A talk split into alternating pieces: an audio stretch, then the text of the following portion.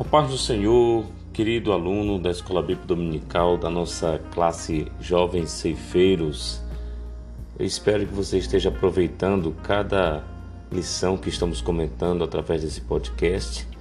Lembrando que o objetivo maior da disponibilidade deste recurso educacional é prover cada um de vocês de um material auxiliar, comentários extra lições que tem como finalidade trazer maiores subsídios que possam orientar o estudo da palavra de Deus e, consequentemente, melhorar cada vez mais o nosso momento de discussão e aprendizagem aos domingos pela manhã em nossa tão querida Escola Bíblica Dominical.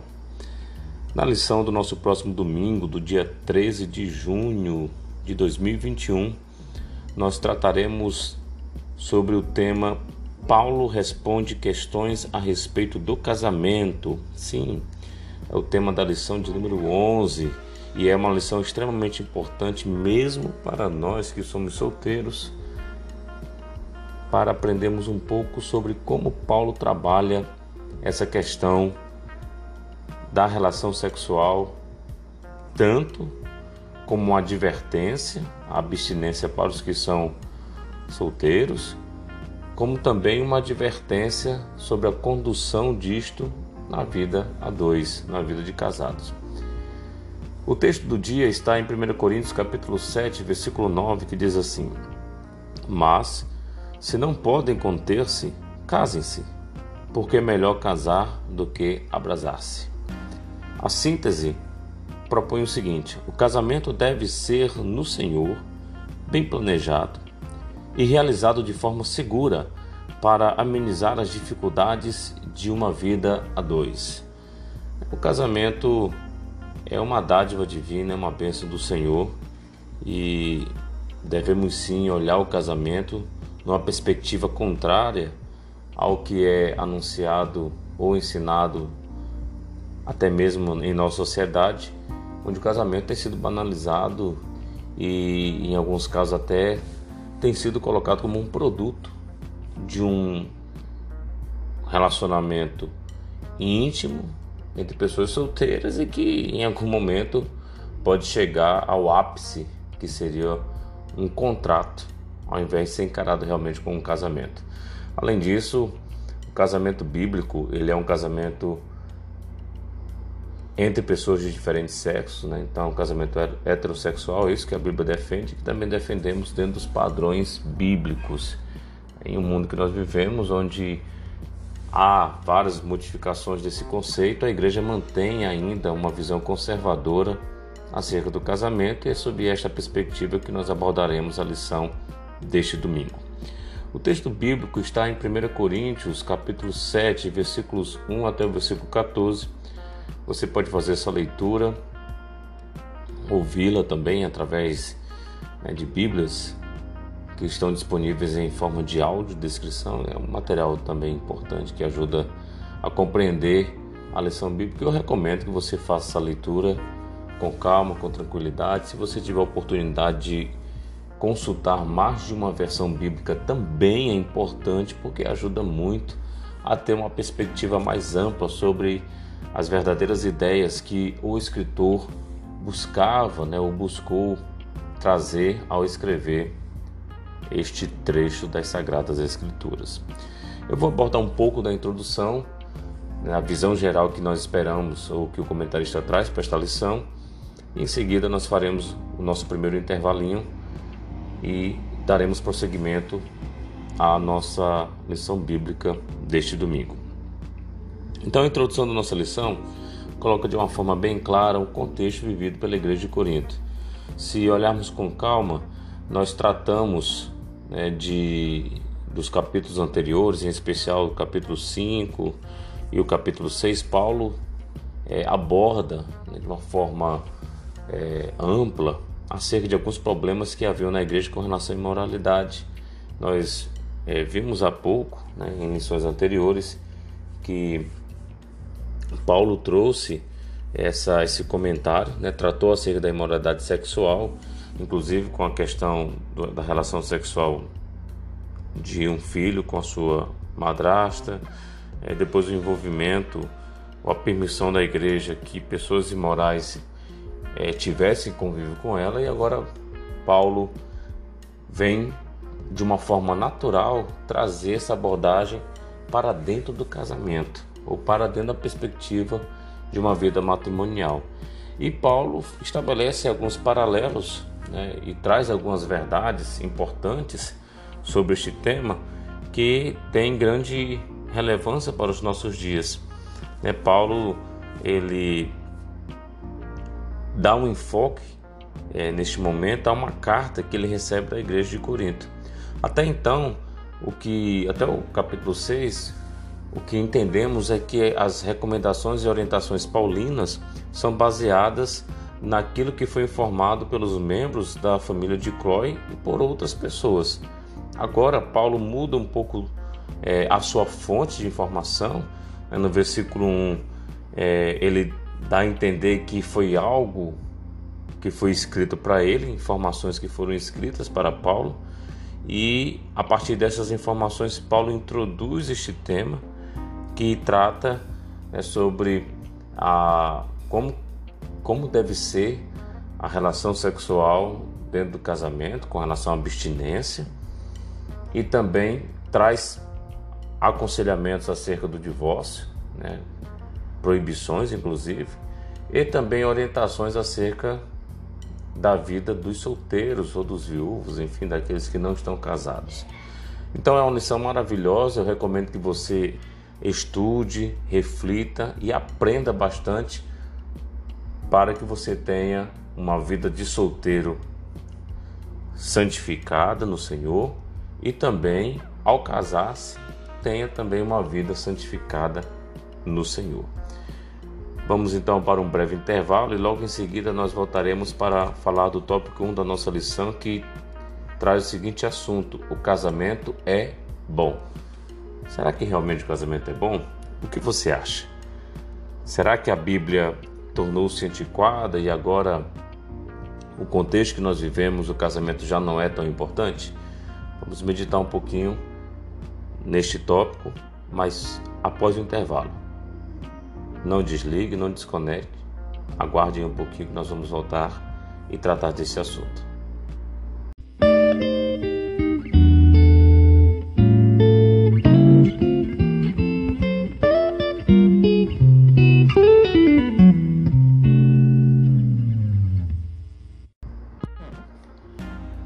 Estamos de volta, querido aluno da classe Jovens Ceifeiros. Eu espero que você esteja super ansioso e com o coração inclinado para ouvir o ensinamento da palavra de Deus. Alguns comentários adicionais que podem colaborar com a sua aprendizagem nesta lição para o próximo domingo, que com certeza está imperdível. Né? A cada domingo, o um ensinamento maravilhoso da parte de Deus, e tudo isso é possível graças ao seu esforço e dedicação na compreensão da palavra do Senhor, que é a verdade que liberta e que precisamos para a nossa vida. Bom, nesse tópico 1, o casamento é bom, é o tópico 1 de nossa lição, e ele se desdobra né, em três subtópicos. O primeiro diz que o relacionamento sexual é para o casamento heterossexual e monogâmico. Depois, Paulo recomenda o casamento.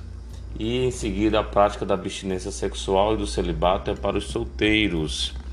Como havia dito anteriormente, Paulo vem tratando acerca da imoralidade sexual nos capítulos 5 e 6 e leva facilmente a uma discussão sobre o casamento agora no capítulo 7. É interessante notarmos que é, ainda no versículo 1, Paulo usa a seguinte expressão: Bom seria que o homem não tocasse em mulher. Paulo usa essa expressão porque dentro da igreja de Corinto haviam dois grupos ou duas facções. Afinal, parece que ter facções né, ou grupos era uma das especialidades de Corinto. Ninguém merece, né, gente? É isso mesmo, já observamos no capítulo 1 que o ensinamento de Paulo começa tratando exatamente do problema de divisões. E o excesso né, de qualificação da igreja, qualificação aqui no sentido de sabedoria de muitos irmãos, fazer com que algumas discussões fossem tão intensas que levassem a grandes e ferrenhas divisões, como que acontecia às vezes também na própria sociedade de Corinto. E esse tipo de ambiente era facilmente fatiado por conta dessas divergências que haviam e que muitas vezes essas divergências tinham como resultado final um erro coletivo, como que acontecia com relação a este tema. Nós estamos diante de dois opostos. Paulo trata no capítulo 7, né, especialmente nos versículos 1 a 14, sobre dois extremos extrema, é, que são muito, muito, muito ruins para a saúde da igreja. Em um dos extremos estavam os libertinos, que também eram conhecidos como hedonistas, e alegava que o pecado só tinha a ver com o corpo físico e os cristãos podiam pecar no corpo sem nenhuma consequência para sua vida espiritual. Paulo corrigiu esse mal entendido já no capítulo 6 para aqueles que achavam que não, o corpo por ser mal, nós temos que atender os seus desejos e as relações sexuais, mesmo que sejam fora do casamento, mesmo que seja um ambiente promíscuo, como acontece é, nas relações sexuais entre solteiros, deve ser permitido porque isso nada mais é do que a inclinação do corpo que é mal. Esta era uma linha facciosa dentro da igreja de Corinto e que tinha uma influência forte da comunidade é, de Corinto, que tinha uma tendência muito forte à imoralidade sexual. Nenhum outro extremo, e bastante extremo por sinal, estava é, o grupo daqueles que alguns teólogos chamam de asceticismo. Seriam é, o grupo dos que acreditavam que as coisas espirituais eram boas e as físicas eram mais. Para agravar a situação deste grupo, eles criam que para ser realmente espiritual, vejam só, o indivíduo teria de reprimir todo o seu desejo físico. Aqueles que defendiam esse ponto de vista, eles alegavam que o celibato era o único caminho correto e o apóstolo também precisou corrigir esses equívocos, explicando que Embora as relações sexuais no casamento sejam boas, ele, Paulo, optou pelo celibato por vontade própria e não como mandamento. Então, Paulo inicia esse capítulo 7 já tratando desta grande oposição que havia entre as pessoas com relação à possibilidade ou não da relação sexual.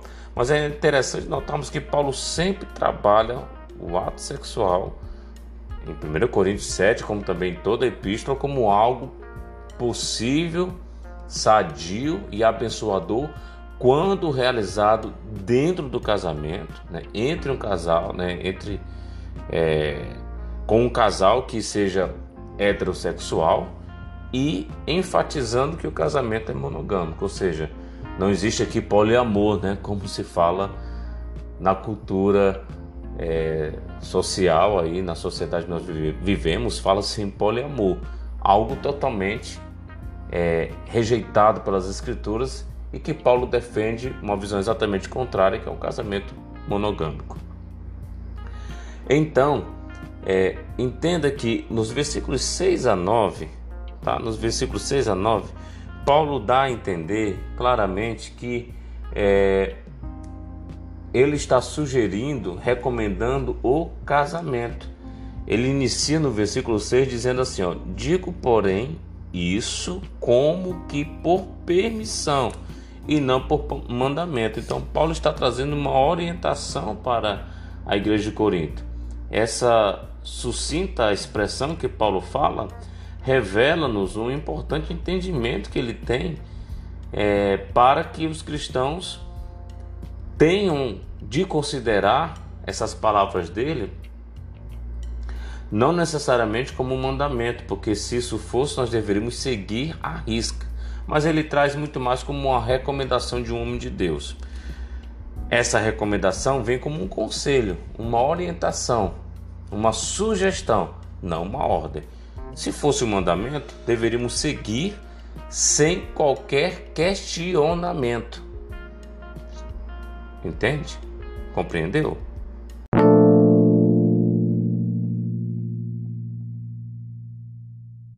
Agora, por se tratar de uma recomendação, podemos ou não segui-la, entendendo que Paulo nos dá, de uma certa forma, a possibilidade de escolher por um ou por outro sem que haja erro na escolha de um ou de outro. O apóstolo, por vezes, deu ordens diretas ou falou de modo tão direto sobre algumas questões como que observamos em 1 Coríntios capítulo 11, quando ele fala da Santa Ceia porque eu recebi do Senhor o que também vos entreguei. E aí ele traz as orientações é, relacionadas à ceia. Mas Paulo deixa claro que para os que eram casados, deveriam se manter assim, casados. Mas para aqueles que estão viúvos ou os que eram solteiros, era bom ser como Paulo era, pois estar sozinho, né, estar solteiro, dá uma oportunidade para maior empenho na obra de Cristo. Veja bem, isso nós não podemos jamais tirar de mente. Você que é um jovem, solteiro, você que ainda não é casado, é necessário entender que essa abordagem de Paulo mostra que a vida do solteiro utiliza como prioridade ou pode ter como prioridade a obra do Senhor. Então, essa recomendação de Paulo está observando que o cenário do evangelho, o evangelho naquela época estava em uma grande expansão. E o solteiro, ele não tem outra responsabilidade que não consigo mesmo. Então, o exercício da obra do Senhor, a dedicação plena à obra do Senhor, ela deve ser realizada enquanto somos solteiros. Porque depois que somos casados, depois que temos filhos, nós passamos a ter uma responsabilidade familiar que tem primazia em relação à obra de Deus, não em relação a Deus. Biblicamente, a hierarquia de importância para o homem é Deus acima de todas as coisas. Em seguida, em um mesmo nível, vem a família e o cuidado próprio. Porque você precisa também estar bem para cuidar da sua família e ter a sua família bem para também cuidar de si. E em terceiro lugar, a obra do Senhor. Quando você não é casado, a obra do Senhor, ela vem logo em seguida após a prioridade do eterno Deus. Por isso que devemos investir da nossa energia, do nosso tempo enquanto somos solteiros. Podemos fazer nossa formação superior, podemos é, nos preparar para ter bons empregos, né, para ser empresário, para poder é, ter bons trabalhos, ter sustento. Sim, devemos fazer isso mas também devemos entender que o momento de ter um empenho máximo na obra do Senhor é agora, enquanto não temos ainda responsabilidades familiares. E é isto que Paulo evidencia quando ele trata é, acerca do seu celibato, da sua recomendação como celibato. Mas entenda que é, Paulo também diz o seguinte: mais adiante, ele coloca que se você não tem condições de se manter solteiro, se a prostituição bate na sua porta, ou melhor, se as relações sexuais ilícitas estão te afetando, estão te agredindo, estão te tentando, então é melhor que cada um tenha sua própria mulher e cada um tenha o seu próprio marido. Paulo deixa claro no versículo 2 que isso é por causa da prostituição. Por causa da prostituição. Agora entenda. Paulo não está dizendo aqui que é necessário que você case para ter relação sexual. Por favor, não faça do seu casamento né, ou da escolha do casamento uma forma para é, ter que ter relação sexual. Não, não é essa a recomendação paulina, tá bom? Então Paulo recomenda casar para que aqueles que não conseguem resistir à abstinência, né, ao celibato, e ao mesmo tempo Paulo orienta que aqueles que é, não são casados devem se manter íntegros com relação ao corpo, abstendo-se das relações sexuais ilícitas, ou seja, nada de relação sexual antes do casamento. Por isso o casamento é bom. O casamento ele não, não é só um complementar físico, mas ele é muito mais um complementar, um complemento de projeto de vida, de cumplicidade, de completude que você tem né, com o parceiro ou a parceira que você escolhe para contrair matrimônio. Tá? Então, bom seria que estivesse como ele, mas por causa da, do pecado desenfreado, Paulo recomenda o casamento. Ok? Vamos dar então um intervalozinho sobre o primeiro tópico. Era esta a ideia central que eu gostaria de trazer.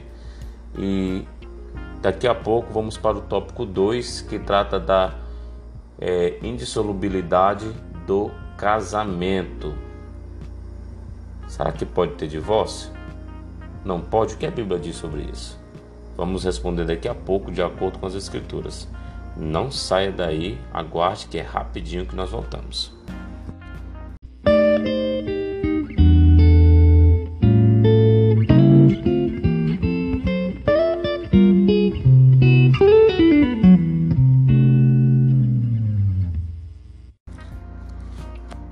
Paz do Senhor, queridos jovens ceifeiros, estamos de volta aqui com o tópico 2 da nossa lição, que trata sobre a indissolubilidade do casamento. Isso mesmo. Casamento é para sempre. Né? O ideal original do casamento é este. É, ele deve ser até que a morte separe. Mas Paulo diz assim lá nos versículos 10 e 11: é, Todavia aos casados mando eu Mando não eu, perdão, né? Mando não eu, mas o Senhor, que a mulher não se aparte do marido. Se porém se apartar, que fique sem casar ou que se reconcilie com o marido, e que o marido não deixe a mulher. Embora Paulo use uma palavra diferente da que Cristo usou em Mateus, fica aquela pergunta, né? Afinal, Pode ou não haver divórcio? Paulo ensinou a mesma coisa que Cristo? Parece às vezes que Paulo ensinou um evangelho diferente do evangelho de Jesus Cristo. Se nós olharmos a orientação de Jesus lá em Marcos capítulo 10, você depois pode olhar em sua Bíblia, a partir do versículo 2 até o versículo 12. É, Jesus ensinou sobre a questão do divórcio e de um novo casamento. Mas é necessário entendermos que a visão que Paulo traz sobre o divórcio é a mesma visão de Cristo. Só que Paulo ele está aparentemente tratando de uma situação particular, possivelmente, né? e ou então é possível que Paulo esteja proferindo também um ensino mais geral. Porque qual é o ensino geral sobre o divórcio? Não pode ter divórcio. Este é o ensino geral. O que Cristo trouxe como exceção?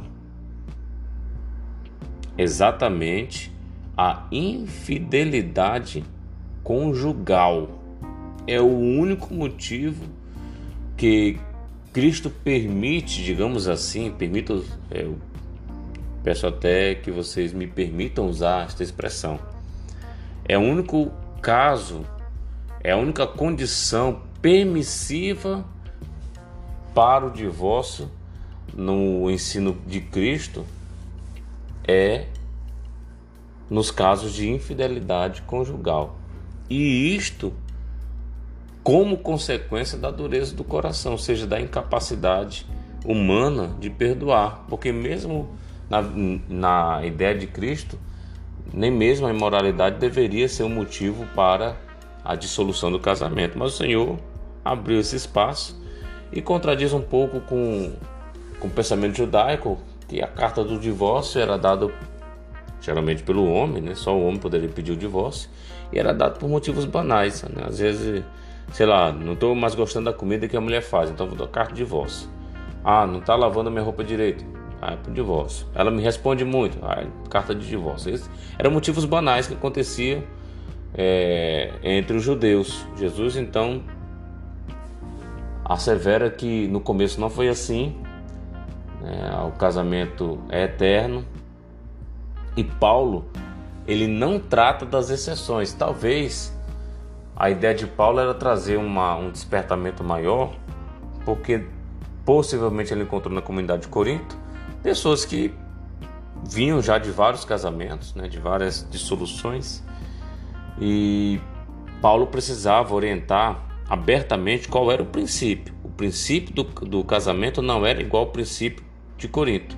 Corinto tinha ideias também de, de um casamento é, que era é, muito vulnerável. Como é hoje na sociedade que nós vivemos, o casamento hoje está muito vulnerável, a ideia de casamento é muito vulnerável.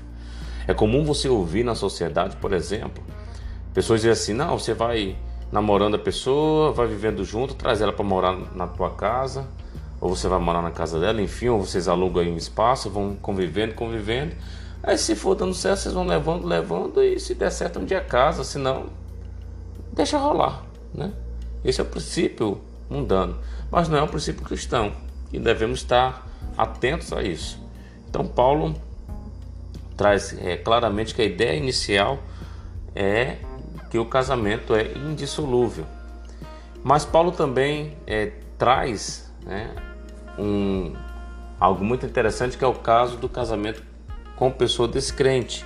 Vamos imaginar que a pessoa casou com alguém que não serve a Deus, né, que não, não é crente ainda, não é evangélica. Casou com esta pessoa quando ainda também não conhecia a verdade, ou seja, ambos eram incrédulos. Aí casam-se, com o passar do tempo, um deles aceita Jesus. E aí o que é que faz? Julgo desigual? Não. Paulo diz que se o seu cônjuge permitir que você continue servindo a Deus, respeite a sua escolha, mantenha o casamento. Né? E o marido é santificado pela esposa e a esposa é santificada pelo marido, né? Vice-versa. Isso não quer dizer que é salvo. Santificado aqui quer dizer que a relação não é tida como uma relação pecaminosa, porque a relação pecaminosa é o jugo desigual, né? luz com trevas. Você se relacionar com a pessoa que não é crente. Então Paulo orienta a não abandonar o cônjuge porque ele ainda não aceitou Jesus.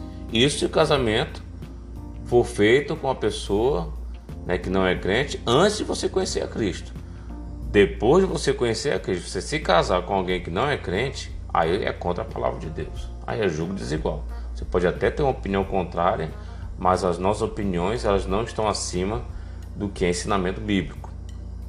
E além disso, né, Paulo coloca que se a pessoa então não concordar, né, não quiser que você sirva ao Senhor, te obrigar a deixar o Senhor e fizer o tipo de ameaça, né? Olha, se ou você deixa o Senhor, então você me deixa. Nesse sentido, Paulo é, instrui a igreja que há caminho para permitir que a pessoa abandone. Né? Não, você quer ir embora, então você quer me deixar só porque eu sou sirvo a Deus, então você pode seguir a sua vida. Então Paulo informa que não há punição é, espiritual neste caso para a pessoa que se divorcia. Mas é, entendemos que Paulo trata aqui de uma regra geral, ele aborda de uma forma muito, muito geral, né? seria um, um ensinamento geral de que não há divórcio permitido pelas Escrituras. Mas ele não anula o ensinamento de Cristo, onde só há um motivo que traz uma, uma ressalva sobre o divórcio, que é o caso da infidelidade conjugal. Bom, em linhas gerais, o tópico 2 trata sobre isso. Nós vamos dar mais uma pausa rapidinho e em seguida nós vamos tratar do tópico 3, que é o casamento não deve ser usado como fuga. Muito bom, abordagem muito bacana. Não saia daí que nós vamos já concluir nosso ensinamento.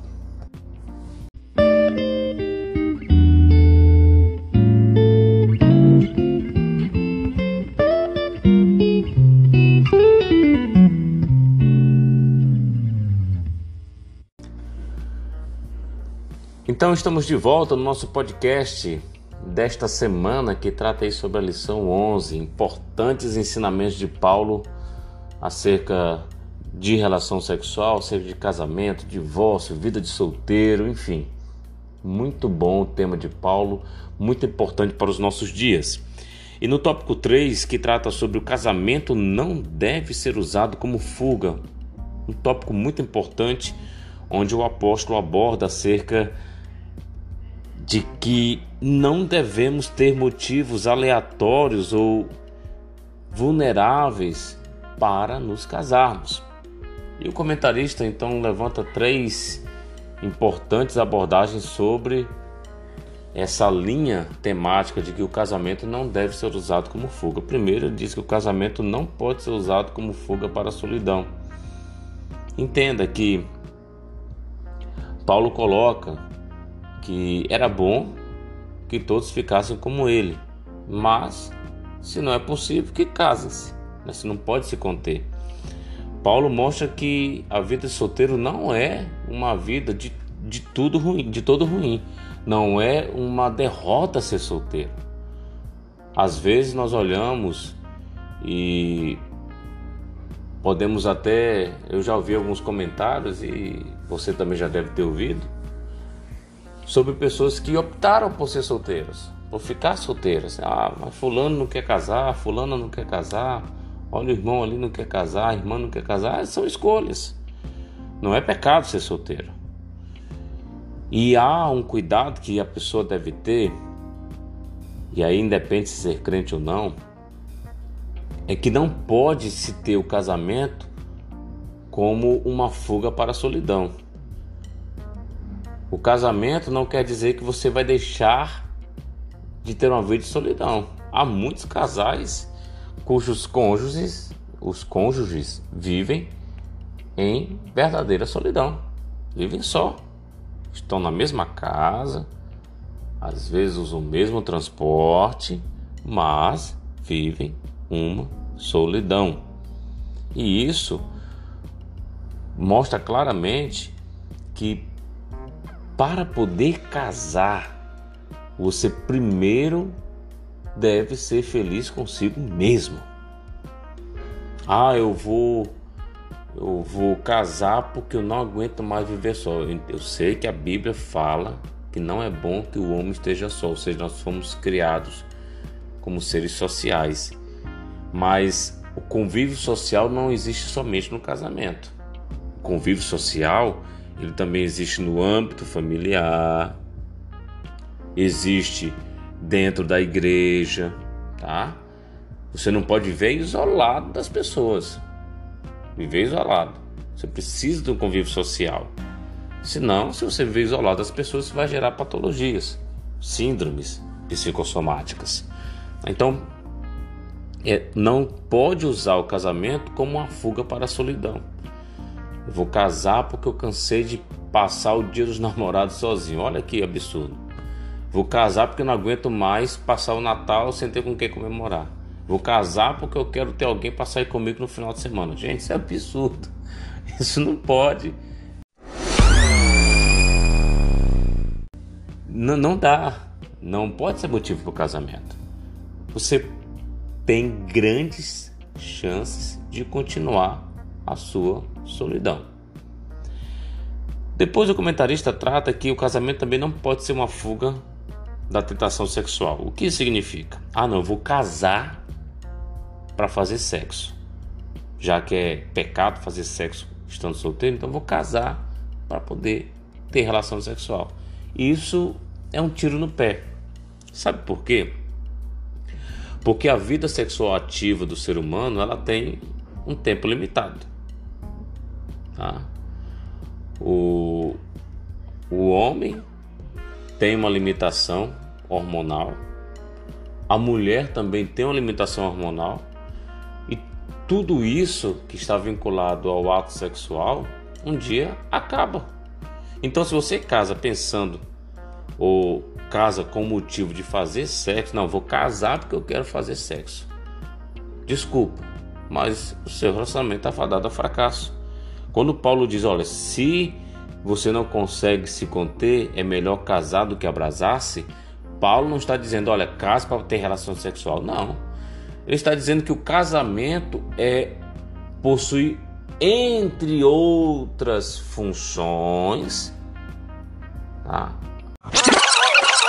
a função de pôr limites às relações sexuais ilícitas que poderiam estar acontecendo fora dele. Então, uma forma de frear a tentação com relação aos pecados da, é, da imoralidade sexual vem o casamento. Mas o motivo do casamento não é para que você possa fazer relação sexual.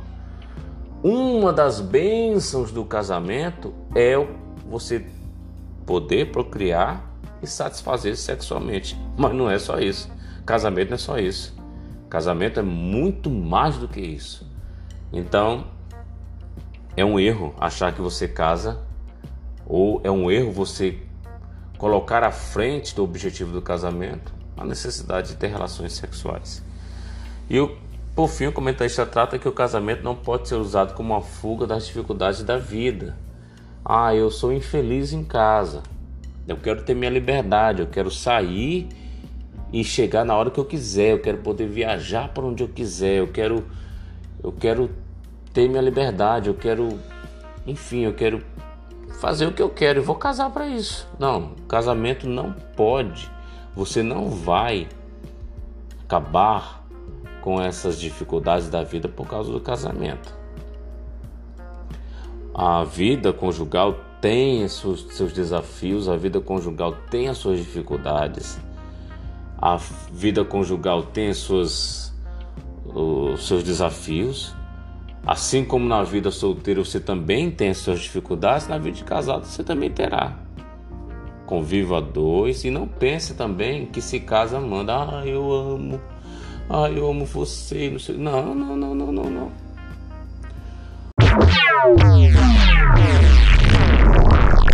Você tem um mínimo necessário para casar. O amor vai desenvolvendo ao longo da vida com o seu cônjuge. Então, o que na verdade se busca são é, o, o mínimo de conhecimento necessário para então dar o passo mais importante que é o casamento.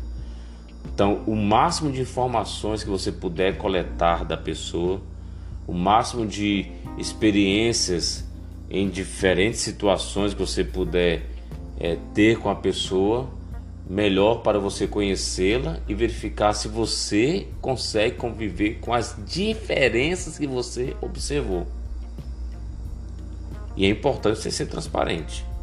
Tá? Seja bastante transparente com aquele que você pretende casar ou com aquela que você pretende casar. Dá uma de bonzinho, de bonzinha, de, né, de galã, de princesa e depois né, revelar-se um, um tirano ou uma bruxa, aí não dá certo, né? Ninguém merece. Então, dificuldades da vida não são resolvidas no casamento, porque o casamento entra uma outra etapa com seus desafios e com seus, é, seus projetos, seus, suas lutas, suas guerras e que precisam ser vencidas. Tá bom? Então encerramos por aqui mais este tópico, né, o tópico 3. Vamos dar um breve intervalo e voltamos para a conclusão da nossa lição. É rapidinho, hein? Não desligue e nem mude aí de podcast. Continua aqui conosco.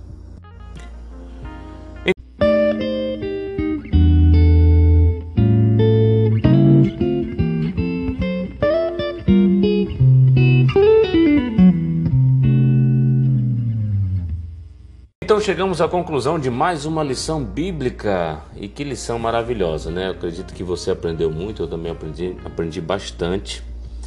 E para concluir nossa lição, acho que fica muito evidente que o casamento é uma grande bênção de Deus.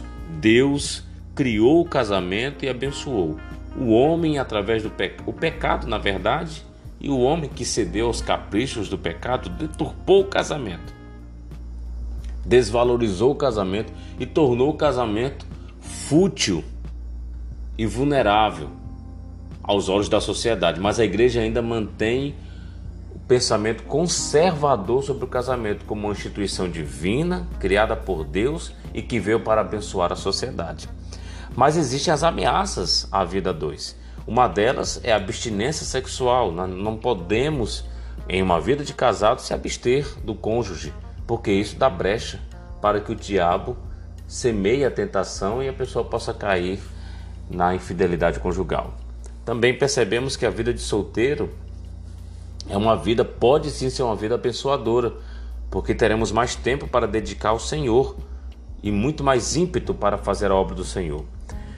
O casamento, ele deve ser eterno, não deve ser dissolvido por nada nesta vida.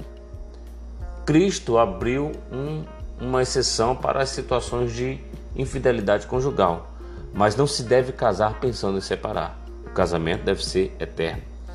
E o casamento não pode ser uma instituição onde todos os problemas são resolvidos. Não.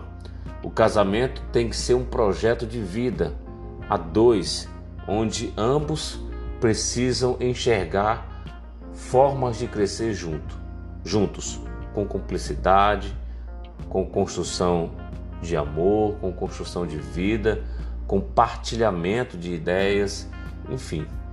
Casamento é uma bênção de Deus. espero que você tenha sido abençoado e que você guarde essa palavra no coração, que com certeza Deus tem muito a nos dar e que o Senhor nos oriente na hora de termos a escolha certa, né, fazermos nossas escolhas para este tão importante compromisso. Que Deus abençoe a todos. Fique na paz do Senhor Jesus.